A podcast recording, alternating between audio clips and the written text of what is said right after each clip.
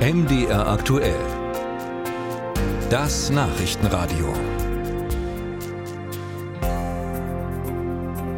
Das Auto anmelden oder den Wohnsitz behördlich ändern. Dafür muss man zum entsprechenden Amt gehen, auch um beispielsweise einen Unterhaltsvorschuss fürs Kind zu beantragen. Und Sie kennen es bestimmt, Behördengänge sind nervend. Es ist schwer, einen Termin zu bekommen. Vor Ort muss man oft lange warten. Und das Amt ist auch nicht unbedingt um die Ecke. Man muss sich also erst auf den Weg dorthin machen.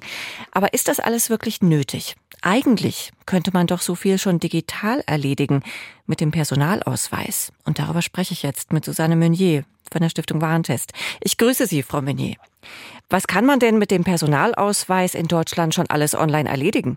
Es gibt insgesamt 261 Funktionen bundesweit, aber regional sehr unterschiedlich. Aber weit verbreitet ist zum Beispiel, dass man den BAföG-Antrag stellen kann. In manchen Kommunen oder Städten ist es möglich, eine Geburtsurkunde damit zu beantragen. Oder man kann ein Auto online ummelden. Da gibt es leider auch immer wieder so Hackerangriffe, dann wird es wieder eingestellt. Aber im Prinzip ist es auf dem Weg dahin und man hofft, dass das jetzt mal anständig in Schwung kommt.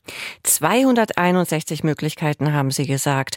Es gibt aber nicht alles überall. Das ist richtig. Es gibt nicht alles überall und es kommt halt eben auch sehr darauf an, wie die Kommune, die Stadt eben sich aufstellt und wie stark sie auch versucht, dies, die Digitalisierung voranzutreiben. Wir wissen ja in Deutschland, dass Deutschland ist da jetzt nicht gerade vorne dran.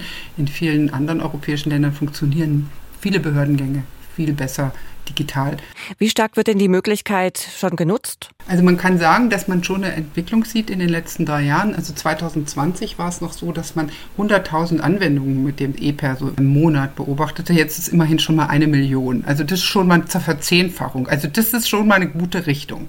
Und wie erkenne ich, ob mein eigener Personalausweis überhaupt online fähig ist? Also es ist so, dass seit 2010, seit November 2010, es ist so, dass alle Personalausweise, die neu aus ausgegeben werden, ein Mikrochip enthalten und da sind der Name, Geburtsdatum, Anschrift drauf gespeichert. Und insofern hat man diese Aus Ausweisfunktion, weil das ist jetzt schon 14 Jahre her und die Ausweise sind seither alle erneuert.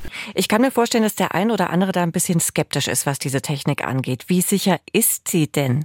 Also die äh, sicher ist das total. Das ist super verschlüsselt.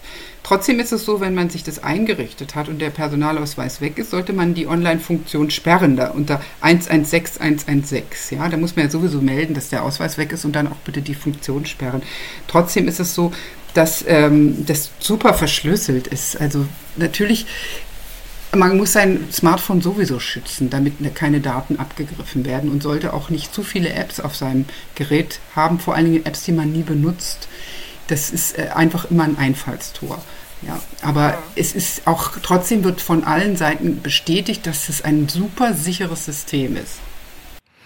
Trotzdem gibt es ja auch immer wieder Hackerangriffe. Sie haben es schon erwähnt. Und zum Beispiel die digitale Kfz-Zulassung ist ja vielerorts wieder eingestellt worden. Woran liegt das denn? Ja, das liegt dann schon daran, dass eben die Kommunen und äh, Städte sind immer wieder Hackerangriffen ausgesetzt. Das bedeutet aber nicht, dass da E-Perso-Daten abgezogen werden. Aber im, im, Prinzip, dass eben andere Funktionen in den ähm, Behörden wieder lahmgelegt werden, dann müssen die wieder das neu einrichten.